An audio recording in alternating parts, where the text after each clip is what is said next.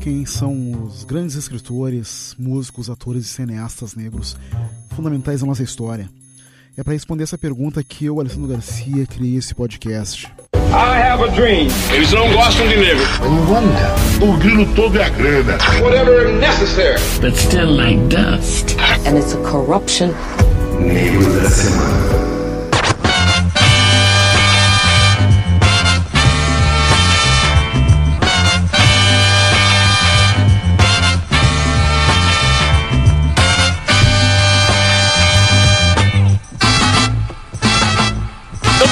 Tenho a dizer, explicar pra você, mas não garanto, porém, que engraçado eu serei dessa vez. Para os manos daqui, para os manos de lá. Se você se considera um negro, pra negro será, mano.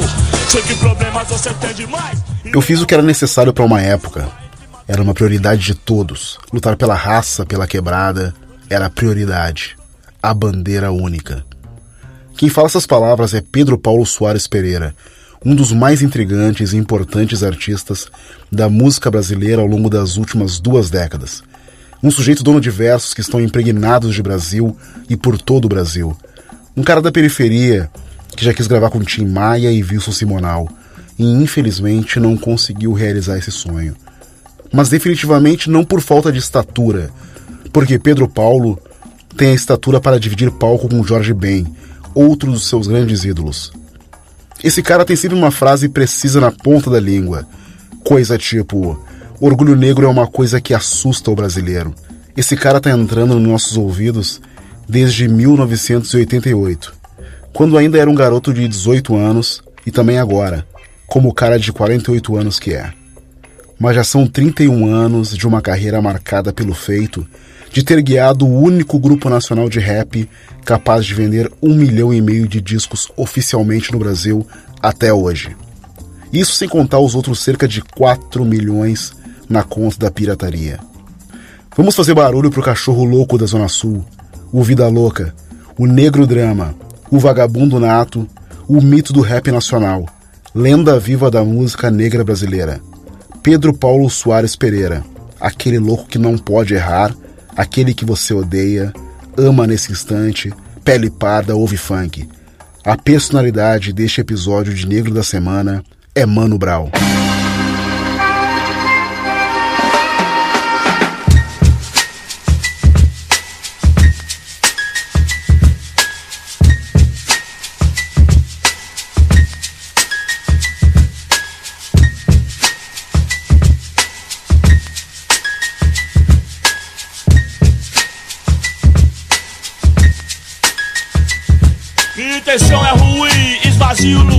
Tô em cima, eu tô afim. Um, dois pra tirar. Eu sou bem pior do que você tá vendo. Preto aqui não tem dó, é 100% veneno. A primeira faz a segunda faz tá. Eu tenho uma missão e não. É a década de 80, um período recém pós-fim da ditadura. O Brasil arrasta por uma corrente do peso de quase quatro séculos de escravidão, uma herança de desigualdade econômica, repressão social e um racismo estrutural que continua firme como um verso de rap bem rimado. É nesse cenário que está vicejando um novo momento do samba de raiz, cujo terreno de cultivo foram os quintais das casas suburbanas, disputando a hegemonia da black music entre a população negra das classes populares. É aqui que ocorre a ascensão do rock nacional. Chico Buarque apresenta em 84 seu Vai Passar, simbolizando em forma de samba enredo o passamento da ditadura militar. É também nesse período de abertura política que muitas escolas de samba desfilam um sem fim de temas de crítica social. Nessa encruzilhada histórica, surge o rap, com a sua necessidade de fala e tomada da palavra, para vocalizar uma ferida nunca fechada do legado escravocrata e tendo que se fazer relevante, ainda encurralado por uma estrutura de opressão. Aí está o rap, rompendo com a esquerda tradicional ao afirmar que a transformação social vem da periferia e não do mundo do trabalho, mas também rompendo com o pensamento neoliberal ao denunciar a miséria social que essa política produz. Vamos ver o Brasil no ano de 1989. É época de refluxo dos movimentos sociais nos bairros populares. E isso é acarretado pela derrota de Lula para Collor na eleição de 1989. E os primeiros anos da década seguintes são marcados por uma violência generalizada do Estado contra setores populares e marginalizados. Vamos listar então. Em 2 de outubro de 92, uma intervenção da Polícia Militar de São Paulo na casa de detenção resultou na morte de 111 detentos. Na madrugada de 23 de julho de 93, oito crianças e adolescentes, dos quais apenas dois com mais de 18 anos, foram assassinados em frente à Igreja da Candelária, no Rio de Janeiro. Os assassinos, policiais e ex-policiais. Só um mês depois disso, há um massacre no bairro de Vigário Geral, zona norte do Rio de Janeiro. Há uma tensão acumulada na sociedade brasileira, cujos resultados são fenômenos como o arrastão nas praias cariocas, a violência da rivalidade entre gangues nos bailes funks dos subúrbios e a disputa entre facções por pontos de venda de drogas em seus confrontos constantes com a polícia. Coloca aí nesse caldo também um contexto de desemprego recorde, remoções de moradores de áreas urbanas, a favelização e o crescimento das periferias e das torcidas organizadas. E é no meio disso tudo que o movimento hip hop vai ascendendo como uma referência de identidade da juventude da periferia, que cresce em bairros com índices de assassinatos comparáveis às regiões mais violentas da Colômbia. Em São Paulo, o bairro do Jardim Ângela é considerado o mais violento do mundo. E junto com os bairros do Jardim São Luís e do Capão Redondo, configuram o que se denominava como Triângulo da Morte.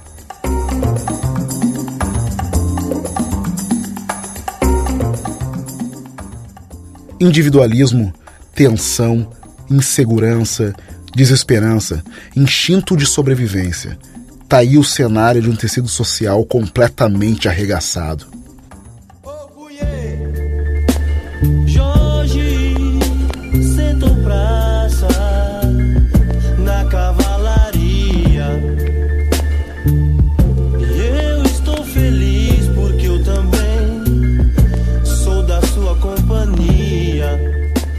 Em paralelo a esse cenário caótico, o rap nacional está engatinhando, dando seus primeiros passos nos encontros dos jovens nas estações centrais do metrô em São Paulo.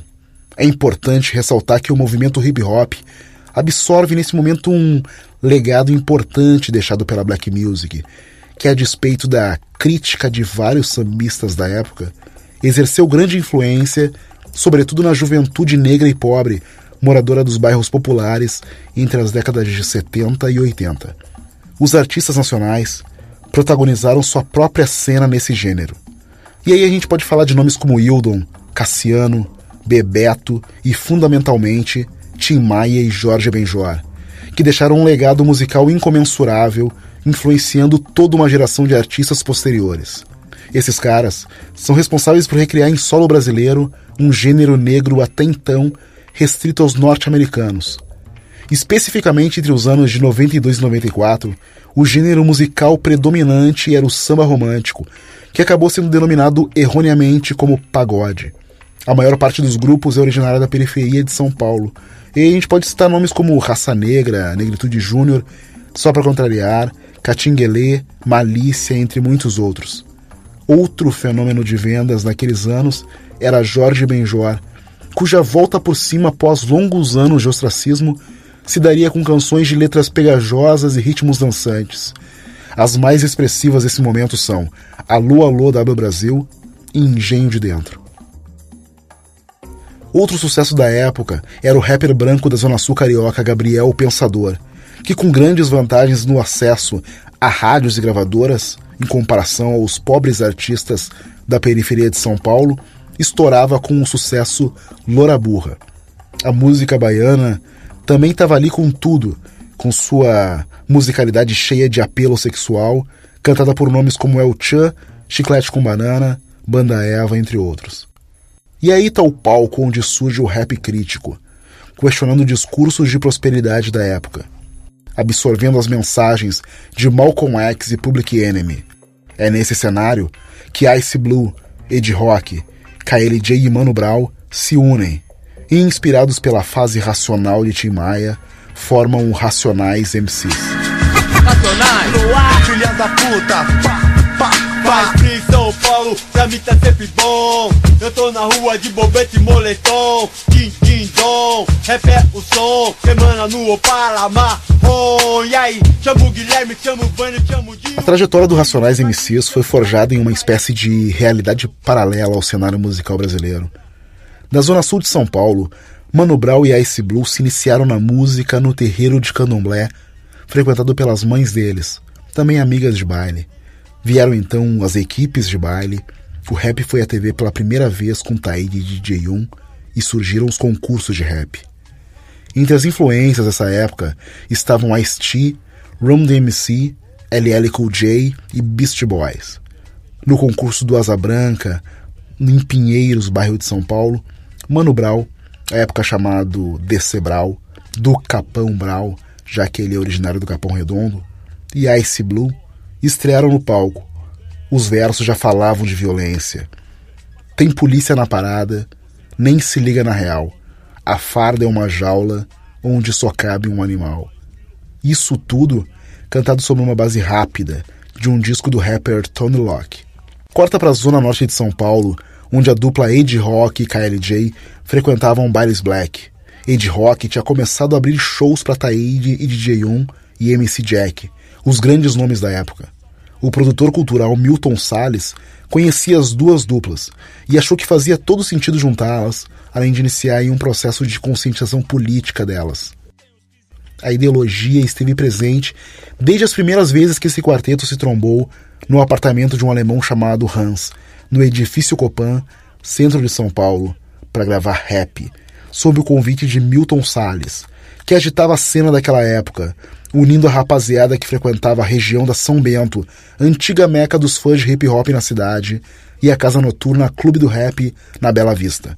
A partir desse primeiro encontro, começaram a rolar as diversas demos, até o convite do selo Zimbabwe Records, em 1988, para que participassem da coletânea Consciência Black Volume 1.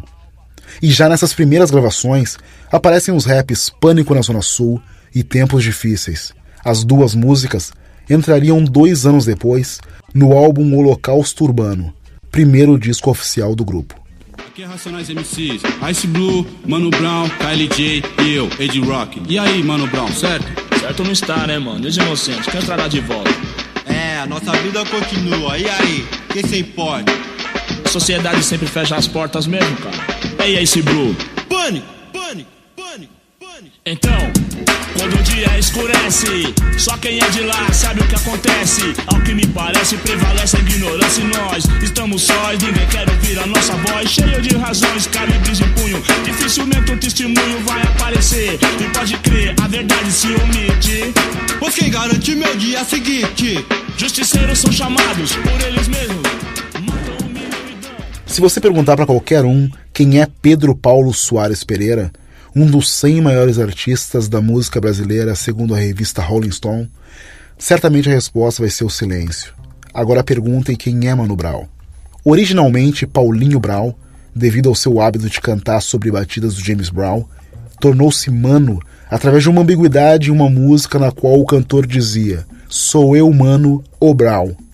O rapper nasceu em 22 de abril de 1970 em São Paulo, filho de Dona Ana, negra, falecida em 2016, e de pai branco que nunca conheceu. Brown cresceu na periferia, no bairro do Capão Redondo, extremo sul da cidade de São Paulo. Aos 17 anos, Brown escreveu seu primeiro rap, mesmo período em que começou a frequentar o metrô São Bento, onde acontecem os primeiros encontros entre os artistas de rap de São Paulo. Com o amigo de infância Paulo Eduardo Salvador, o Ice Blue, forma a dupla de rap B-Boys. Os B-Boys participam de alguns concursos e eventos e chamam a atenção do público com letras que descrevem o cotidiano violento da periferia. Mano Brown inspira-se em Taíde e outros compositores que frequentavam a São Bento. Taíde é um dos primeiros raps brasileiros que Mano Brown vê cantar na televisão e que esboça uma crítica social em suas letras. Depois que Brown e Ice Blue se juntam a Ed Rock e Kylie J, o produtor Milton Salles iniciou um processo de conscientização política dos rappers. Ele dizia que eu tinha que usar meu talento para mudar as coisas, igual o Bob Marley fez na Jamaica. Lutar pelo oprimido era a disciplina de esquerda. Ele e Malcolm X foram os caras que me ensinaram as coisas mais importantes da política. Isso afirmou Mano Brown e conheceu o líder norte-americano por meio do trabalho do Public Enemy. Quando li Malcolm X, senti que era negro mesmo, diz Mano Brown. Apesar da minha pele mais clara, do meu pai ser branco, essa é a minha vida. Levava a vida de negro mesmo. Entendi que a gente era apenas uma estatística, por mais que gostasse de se sentir especial. As coisas começaram a fazer sentido, e foi um murro na cara. Essa mentalidade já se faz presente desde as primeiras faixas que escreve e grava, como Pânico na Zona Sul. Somente rap é os rappers principais de cada um dos quatro discos de estúdio da banda, sem contar os diversos álbuns ao vivo, coletâneas, EPs e singles. Músicas como Fim de Semana no Parque, capítulo 4, versículo 3, Fórmula Mágica da Paz, Diário de um Detento, Vida Louca, Eu Sou 157, Jesus Chorou, entre muitas outras, e você entende por que Mano Brown é o principal compositor dos Racionais MCs e autor dos maiores clássicos do grupo. Mano Brown no início da carreira, quando mesmo após ter gravado o primeiro disco Holocausto Urbano, passou por dificuldades financeiras que só se aplacaram sete anos depois com o estouro de Sobrevivendo no Inferno. Almejava ser como Malcolm X, mas a batalha do dia a dia era para sobreviver, mesmo que à custa de pequenos furtos cometidos na juventude, sobre os quais Brown dizia que era roubar ou passar fome. E foi o rap e o casamento cedo aos 18 anos que o salvaram do crime e de passar fome.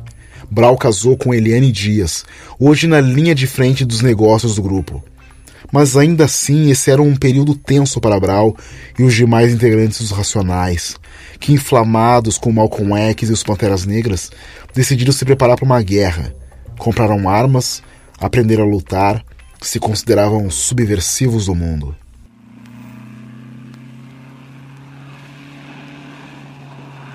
Ei boy, ei boy, dá um tempo aí, cola aí, pera aí.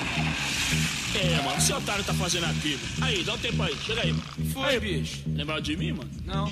Então vamos trocar uma ideia nós dois agora, moro? Ei, boy, o que você está fazendo aqui? Meu bairro não é seu lugar e você vai se ferir. Você não sabe onde está, caiu no ninho de cobra e eu acho que vai ter que se explicar. Pra sair não vai ser fácil, a vida aqui é dura. Depois de Holocausto Urbano, que é na verdade um EP com suas seis músicas, Mano Brown e os Racionais MCs gravaram um outro EP, Escolha o Seu Caminho. Lançado em 92, poderia ser resumido em apenas uma palavra: reação. Se no disco anterior o inimigo é o outro, neste álbum os Racionais pretendem mostrar que os próprios negros têm culpa por deixarem a situação chegar ao extremo. Esse é o disco que a questão racial é tratada de forma mais enfática e até um tom professoral nas letras, com Brown e Ed Rock despertando os negros que estão brigando por quase nada e acomodados. Sempre avessos à TV, na música Voz Ativa, os Racionais indicam que a TV é uma das culpadas por deixar a população sem vontade de lutar. O rap é uma ode ao resgate do orgulho e da autoestima do negro. Gostamos de nós, brigamos por nós. Acreditamos mais em nós, independente do que os outros façam. Tenho orgulho de mim, com rap em ação. Nós somos negros sim, de sangue e coração. Monarch Fibro me diz. Justiça que nos motiva, a minha, a sua, a nossa voz ativa. Anos depois, Marcelo D2 usaria quase exatamente as primeiras estrofes dessa música em seu sucesso Qual é?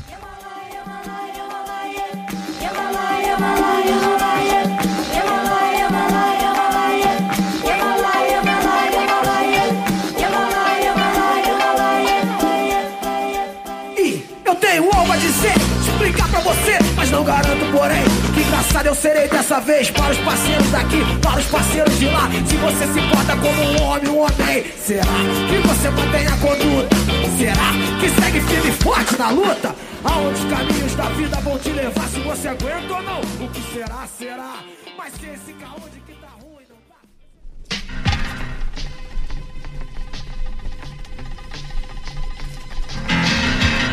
Mil novecentos e noventa e três. Fudidamente voltando, racionais, usando e abusando da nossa liberdade de expressão. Um dos poucos direitos que o jovem negro ainda tem nesse país. Você está entrando no mundo da informação, autoconhecimento, denúncia e diversão. Esse é o Raio X do Brasil. Seja bem-vindo.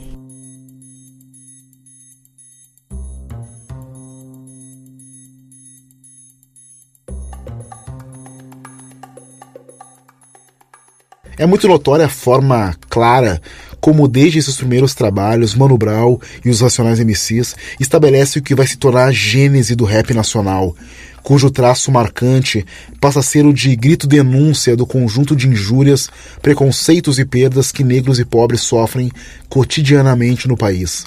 E eles já fazem isso no início dos anos 90, que tem um contexto marcado pela diminuição dos movimentos populares, como eu já falei anteriormente. E é aí que os Racionais surgem, captando a experiência brasileira com uma lente muito original. Eles contestam a visão cordial e conciliatória com que a sociedade sempre tenta impor o mito da democracia racial e criam uma identidade para o negro pobre distante daquela alegoria de alegre e festivo que se praticava até então, mas trazendo à tona nos seus raps que denunciam a imagem do preto, pobre e periférico, que não aceita subjugação e revida.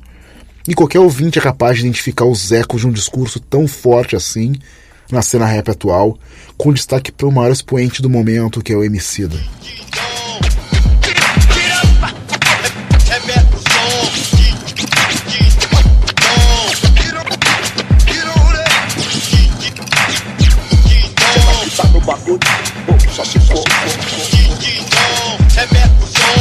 Pra ver como é bom cê vem, o que cê tem? Quanto vale, cê conhece quem? Licença aqui, pode chegar, tá com nós também. Então pode pá, de onde cê vem? O que cê tem? Quanto vale, cê conhece quem? Licença aqui, pode chegar, tá com nós também. O trabalho seguinte, Raio X do Brasil, lançado em 93, traz letras igualmente diretas, assim como o Holocausto Urbano, expondo toda a insana lógica que é a vida nos bairros pobres de uma grande cidade.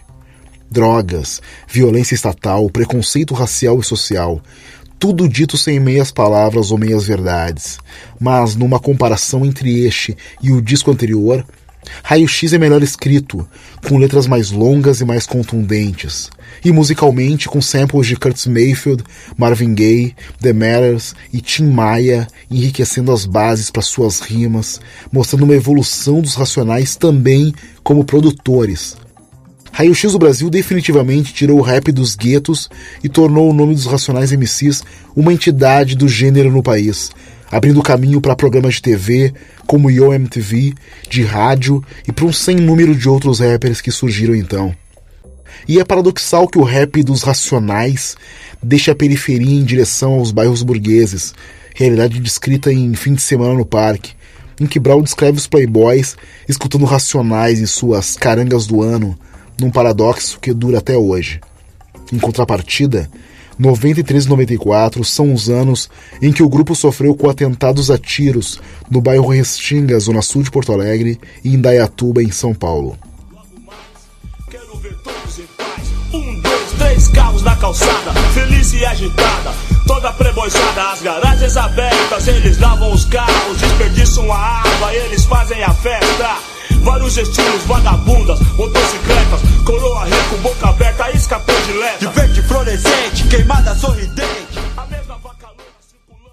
No fim de 97, Mano Brown, Ed Rock, Ice Blue e Kylie J lançam Sobrevivendo no Inferno. E a partir daquele momento, o rap e a música brasileira nunca mais seriam os mesmos. E é preciso entender o cenário em que isso aconteceu. Naquele período bombavam na televisão brasileira os programas sensacionalistas policialescos. Os cartéis dominavam inúmeros países latino-americanos, como os cartéis de Cali e Medellín. As favelas cariocas estavam dominadas pelo narcotráfico, enquanto o povo favelado se encontrava no fogo cruzado entre polícia e traficantes. Os Estados Unidos privatizavam seus presídios. Os conflitos do Oriente Médio começavam a se intensificar com a intervenção do imperialismo enquanto o fundamentalismo islâmico ganhava força. E no Brasil, a repressão se dava dentro de estrutura racista que atingia o povo preto, pobre e periférico. Era sobre tudo isso que os nacionais cantavam, o grito de resistência da periferia. A chacina do Carandiru foi o tema da principal música do álbum, Diário de um Detento. Aqui estou mais um dia, sob o olhar sanguinário do vigia. Você não sabe como é caminhar com a cabeça na mira de uma HK. Metralhador alemã, o de Israel, estraçalha ladrão que nem papel. Na muralha em pé mais um cidadão José, servindo um estado, um PM bom, passa fome metido a Charles Bronson. Ele sabe o que eu desejo, sabe o que eu penso. O dia tá chuvoso, o clima tá tenso. Vários tentaram fugir, eu também quero. Mais de um a cem, a minha chance é zero. Será que Deus ouviu minha oração? Será que o juiz aceitou a apelação? Manda um recado lá pro meu irmão. Se tiver usando droga, tá ruim na minha mão. Ele ainda tá com aquela mina. Na combinação de uma história de séculos de escravatura, exclusão e segregação social, racismo institucional combinado com o momento econômico, os conflitos de classe e racial, o papel de controle social cumprido pelos presídios era e ainda é de transformar os muros da cadeia em masmorras de esquecimento, para guardar o que o sistema não quis e esconder o que a novela não diz. Sobrevivendo no Inferno é o primeiro trabalho lançado pelo selo do grupo, Cosa Nostra, e vendeu mais de um milhão de cópias. A primeira faixa do disco é uma versão para Jorge da Capadócia de Jorge Benjor, e é a única regravação registrada pelos Racionais MCs em sua carreira. Mais uma vez, é um disco de letras bastante extensas, sendo que das 12 músicas, 8 têm mais de 6 minutos de duração, com duas delas ultrapassando os 10 minutos. É uma característica incomum no rap, uma contação de história com muita riqueza de detalhes. E é um trabalho repleto de referências a trechos bíblicos, já começando pela capa, com a sua cruz em fundo preto e a frase do Salmo 23, capítulo 3. Refrigere minha alma e guia-me pelo caminho da justiça. A música, capítulo 4, versículo 3, além do título, traz essa referência bem presente também no verso. Eu tenho pra você um rap venenoso, uma rajada de PT. E a profecia se fez como previsto. O 997 depois de Cristo. A fúria negra ressuscita outra vez. Racionais, capítulo 4, versículo 3. Oh. O arranjo da música é pontuado por uma voz feminina que canta a palavra Aleluia no refrão, trecho extraído da canção Pills, gravada pela cantora britânica Xadê, e termina com o som de um sino de igreja.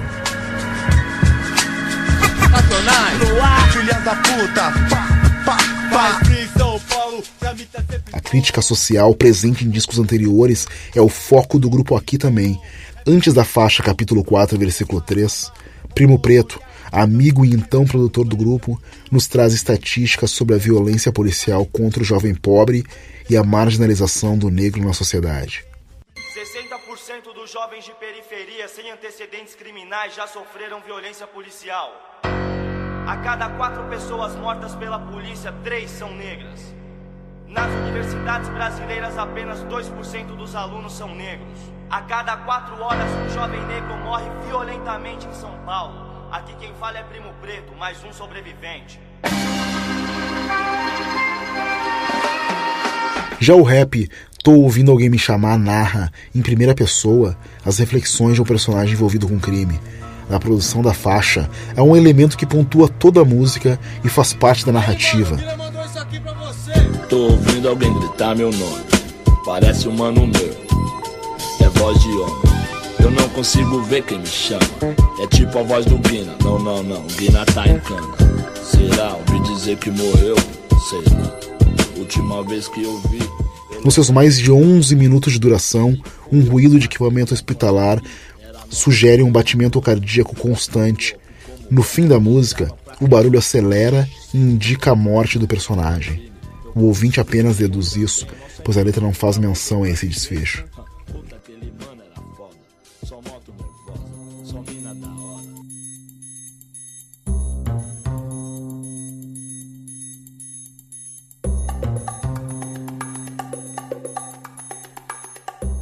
A música é Diário de um Detento, composta por Mano Brown em parceria com o ex-detento Josemir Prado, é sem dúvida o destaque do disco.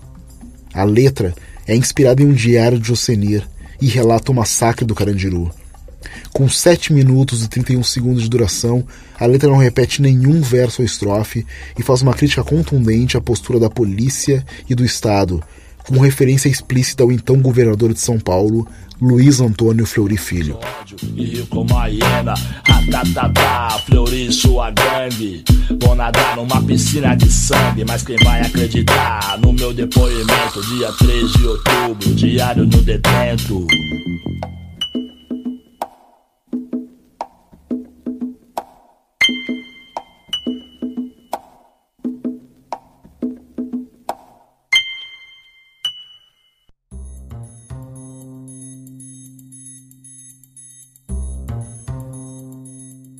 Mano Brown conheceu Josenir em uma das suas visitas ao Carandiru e voltou para casa com algumas páginas escritas pelo presidiário em seus cadernos. São essas anotações que inspiraram a letra de Diário de um Detento. Em 2001, o ex-detento lançou um disco de mesmo nome sobre o massacre do Carandiru. O sucesso da música e o lançamento de um clipe contundente resultaram em prêmios para o Racionais na categoria Rap e Escolha da Audiência no Video Music Brasil da MTV em 98. Na ocasião, o grupo fez uma apresentação memorável e foi ovacionado pelo público presente.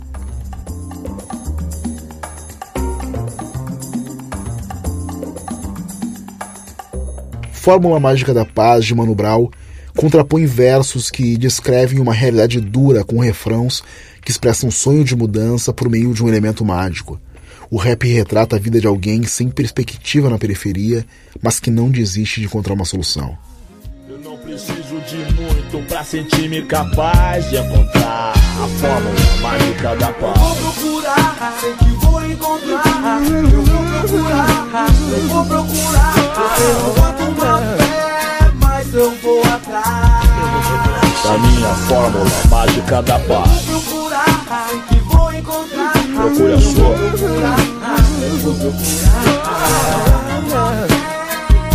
Eu vou atrás da minha. Toda a produção desse disco, Sobrevivendo no Inferno, privilegia timbres e batidas que criam uma tensão permanente, sintonizada com o discurso do disco. A exceção é em Qual Mentira Vou Acreditar, que tem uma base instrumental mais dançante e letra mais descontraída. Mesmo com referência a abordagens policiais, a música de Ed Rock narra os passos de um personagem à procura de diversão na vida noturna e suas experiências nesse percurso. Sobrevivendo no Inferno, sem dúvida, marca um novo e grandioso momento na obra dos Racionais. Antes desse trabalho, a mensagem do grupo é dirigida às pessoas que se identificam com o cotidiano retratado nas letras, o público de periferia. A partir de 97, no entanto, o grupo atrai atenção maior dos jovens de classe média e da grande mídia. O jornal Folha de São Paulo, por exemplo, publicou pelo menos quatro textos sobre sobrevivendo no inferno entre novembro e dezembro de 97. No entanto, isso não interfere na decisão que o grupo mantinha até aquele momento de não conceder entrevistas sob a alegação de que o conteúdo delas é distorcido pelos meios de comunicação.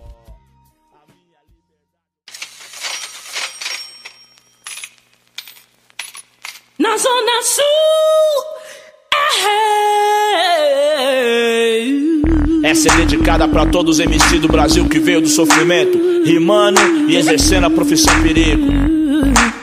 É tudo nós, tudo nós, tudo nós. Quem é você que fala o que quer? Que se esconde igual mulher por trás da caneta. Vai, Zé Bussai, vai, da sombra, vai, então tomba. Seu mundo é o chão. Quem tem cu tem medo e treme. Mostra a cara, Mr. M. E vem pra ver como é bom Poder chegar na alta cúpula e entrar sem pagar simpatia. Promessas vazias, caô, caô, nem vem, nem vem. Sofredor aqui tem censor. Não tem rei, não tem rei. Em 2002, os Racionais MCs lançam Nada Como um Dia Após o Outro Dia.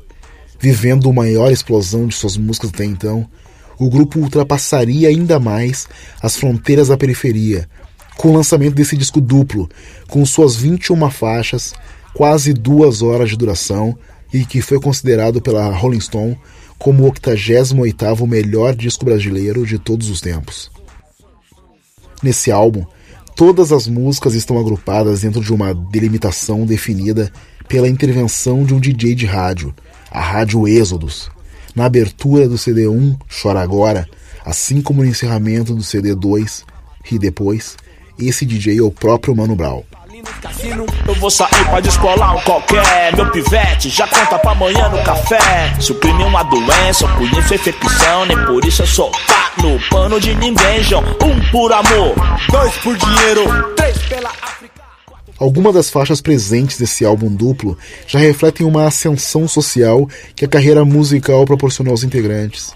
Outros raps, como Vida Louca Parte 2, também abordam o dilema do negro de origem humilde que ascende socialmente e é seduzido por uma vida de ostentação.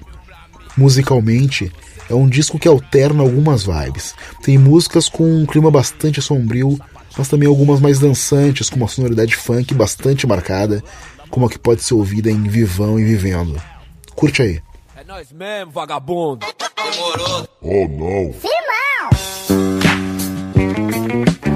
Você está nas ruas de São Paulo, onde vagabundo guarda o sentimento na sola do pé. Não é pessimismo não, é assim que é. Vivão e vivendo, guerreiro tira chifra, é o doce veneno.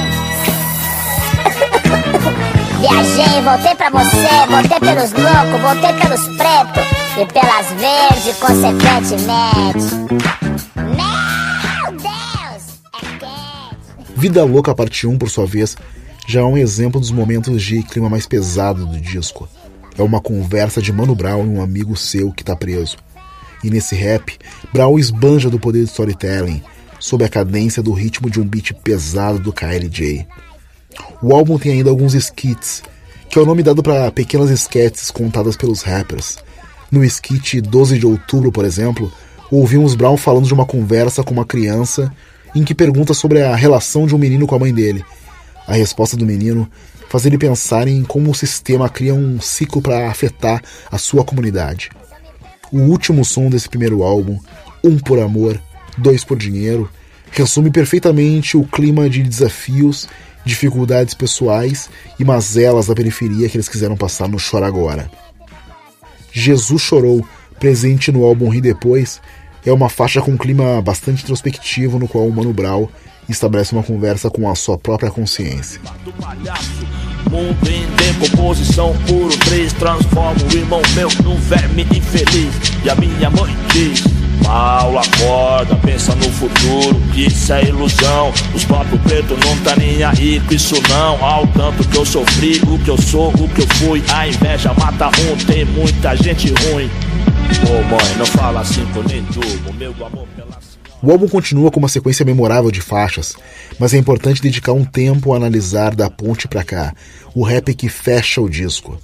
E é emblemático que esse fechamento marque a saída de cena do DJ da Rádio dos Mano Brown, e quem assume os microfones da mesma é o DJ Nel, que manda vários salves para os manos num clima mais agitado, anunciando uma madrugada fria. São 10 graus de temperatura aos 23 minutos de um novo dia. A partir dali, algo diferente começa. A lua cheia clareia as ruas do Capão. Acima de nós, só Deus humilde, né não, né não saúde. Mulher e muito som, vinho branco para todos, o advogado bom. Esse frio tá de fuder, terça-feira é ruim de rolê, vou fazer o quê? Nunca mudou, nem nunca mudará. O cheiro de fogueira vai perfumando o ar. Mesmo céu, mesmo CEP, no lado sul do mapa. Sempre ouvindo um rap pra alegrar rapa nas ruas da sul, eles me chamam Brau. Maldito vagabundo, mente criminal. O que toma uma taça de champanhe também curte. Desbaratinado, tubaína, tutti-frutti. Fanático, melodramático, bom vivão. Depósito de mágoa, quem tá certo é o Saddam. Hum, playboy bom é chinês, australiano. Fala feio, mora longe, não me chama de mano. E aí, brother? Ei, uhul. Pau no seu.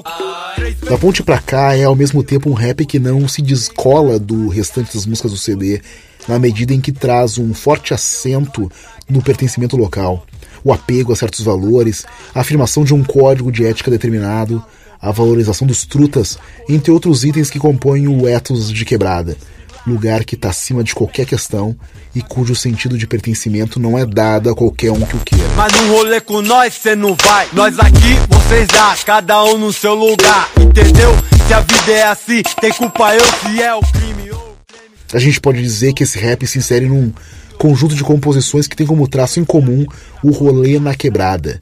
Estilo que pode ser notado também em dois outros raps clássicos: Fim de Semana no Parque, do álbum Raio X do Brasil, e Fórmula Mágica da Paz, do Sobrevivendo no Inferno.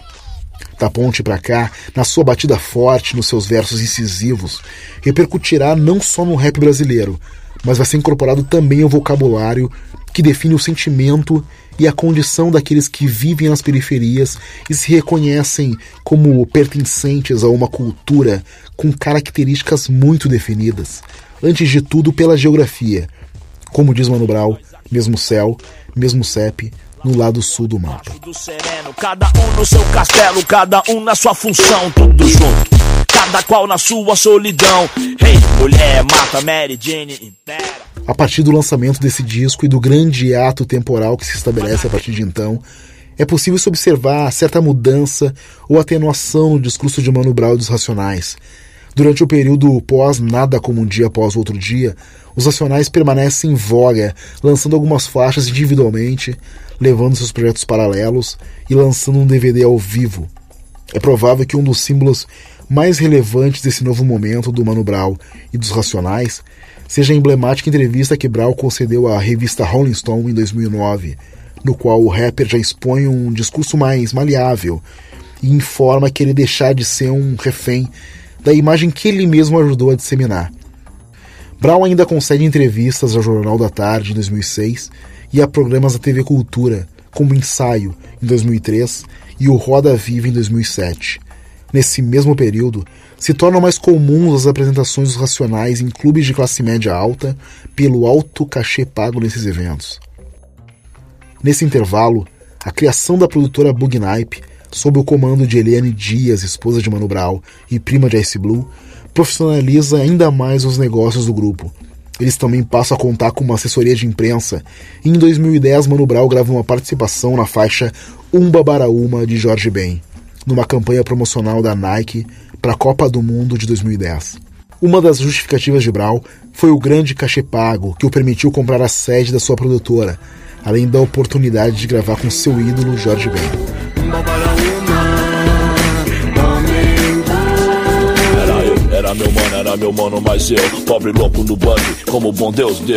E de mangue a mangue, pra juntar 10 conto Torto e tonto, de fome, foi sempre assim. Nada mais que um jogo, eu sei, eu sei sim. Aqui, Morumbi, a fé é o que me move. Meu camisa 9 treinou bem, vai jogar Salvador da final. Salve o nosso Natal, a vida excita uma dó Mas só pro milagre um leão com cabeça de barro Sobre o assédio do crime sem gostar de ninguém. Meu time é quem me inspira por falta de alguém. Onde como eles Todos esses movimentos certamente aproximam os Racionais MCs Da chamada nova escola do rap nacional. Esse momento que estamos vivendo agora e que se caracteriza por uma mudança de comportamento diante da geração das décadas de 80 e 90, que seria a velha escola. Esses novos rappers têm maior escolaridade, maior acesso a bens de consumo, flexibilidade no trato com a grande mídia e considerável traquejo comercial.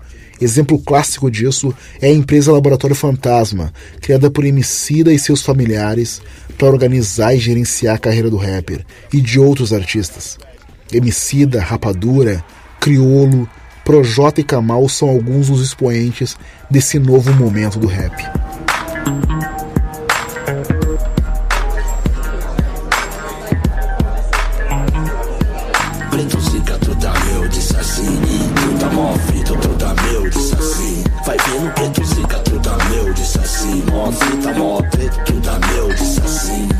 Zica, meu, disse assim. E tudo mó meu, disse assim. Vai vendo preto zica, meu, disse assim. Fita, mó. Muita coisa mudou no Brasil desde nada como um dia após o outro dia. de 2002.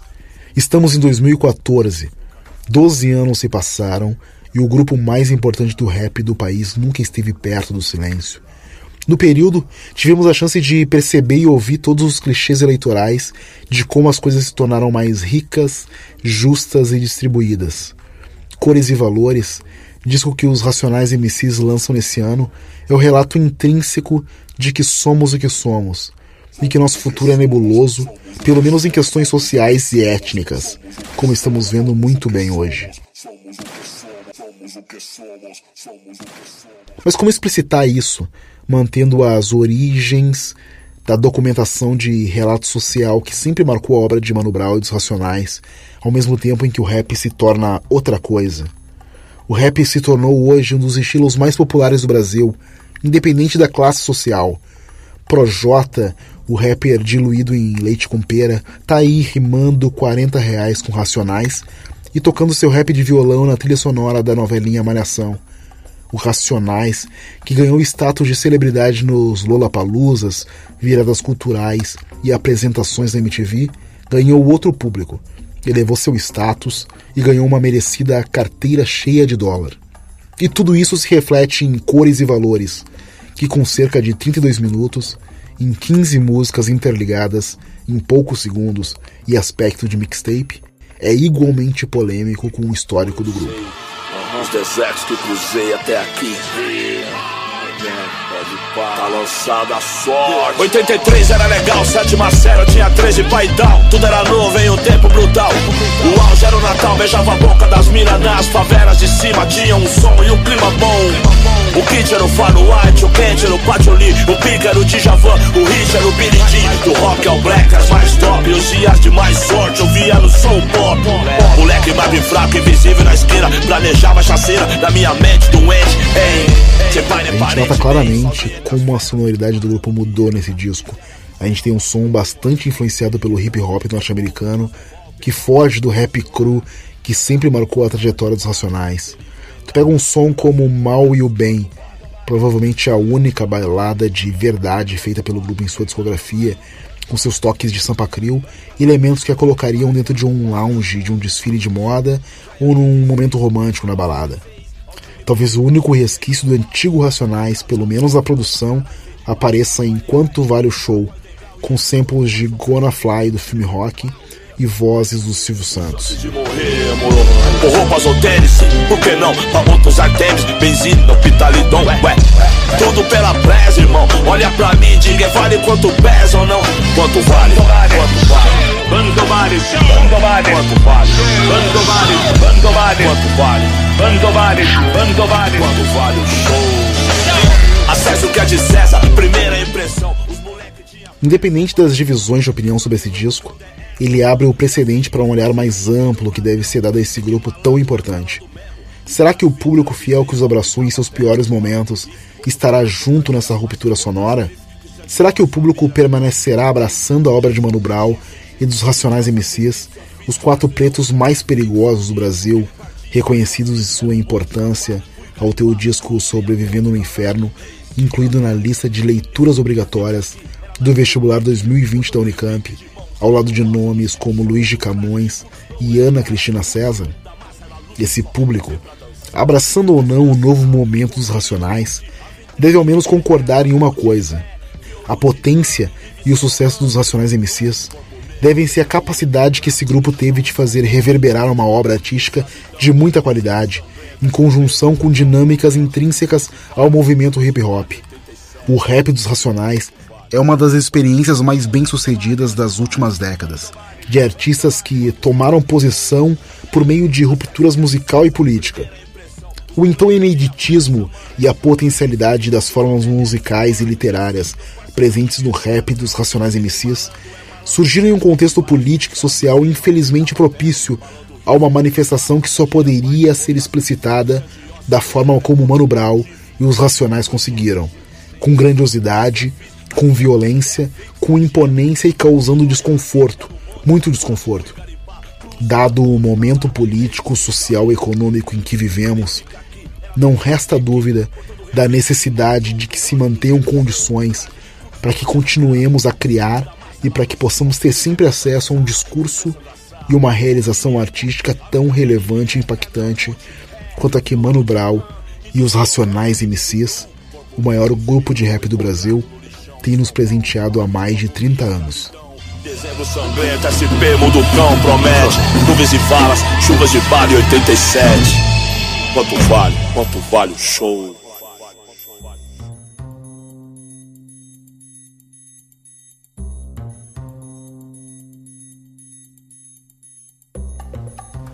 Mais um episódio de Negro da Semana chega ao seu fim. Se você curte esse podcast, nos siga nas redes sociais. Nós estamos no Instagram, no Twitter no Facebook. É só procurar por arroba Negro da Semana. Siga também arroba Legacia no Instagram.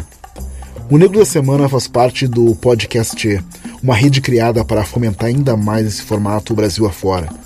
E se você ouve esse podcast no iTunes, por favor, dê aquelas 5 estrelinhas pra gente. Faz um comentário bacana por lá. E não se esqueça de compartilhar o nosso podcast por aí, para mais pessoas terem a oportunidade de conhecer a história desses negros e negras fundamentais. Meu nome é Alessandro Garcia. Muito obrigado por ter estado junto comigo e até a próxima.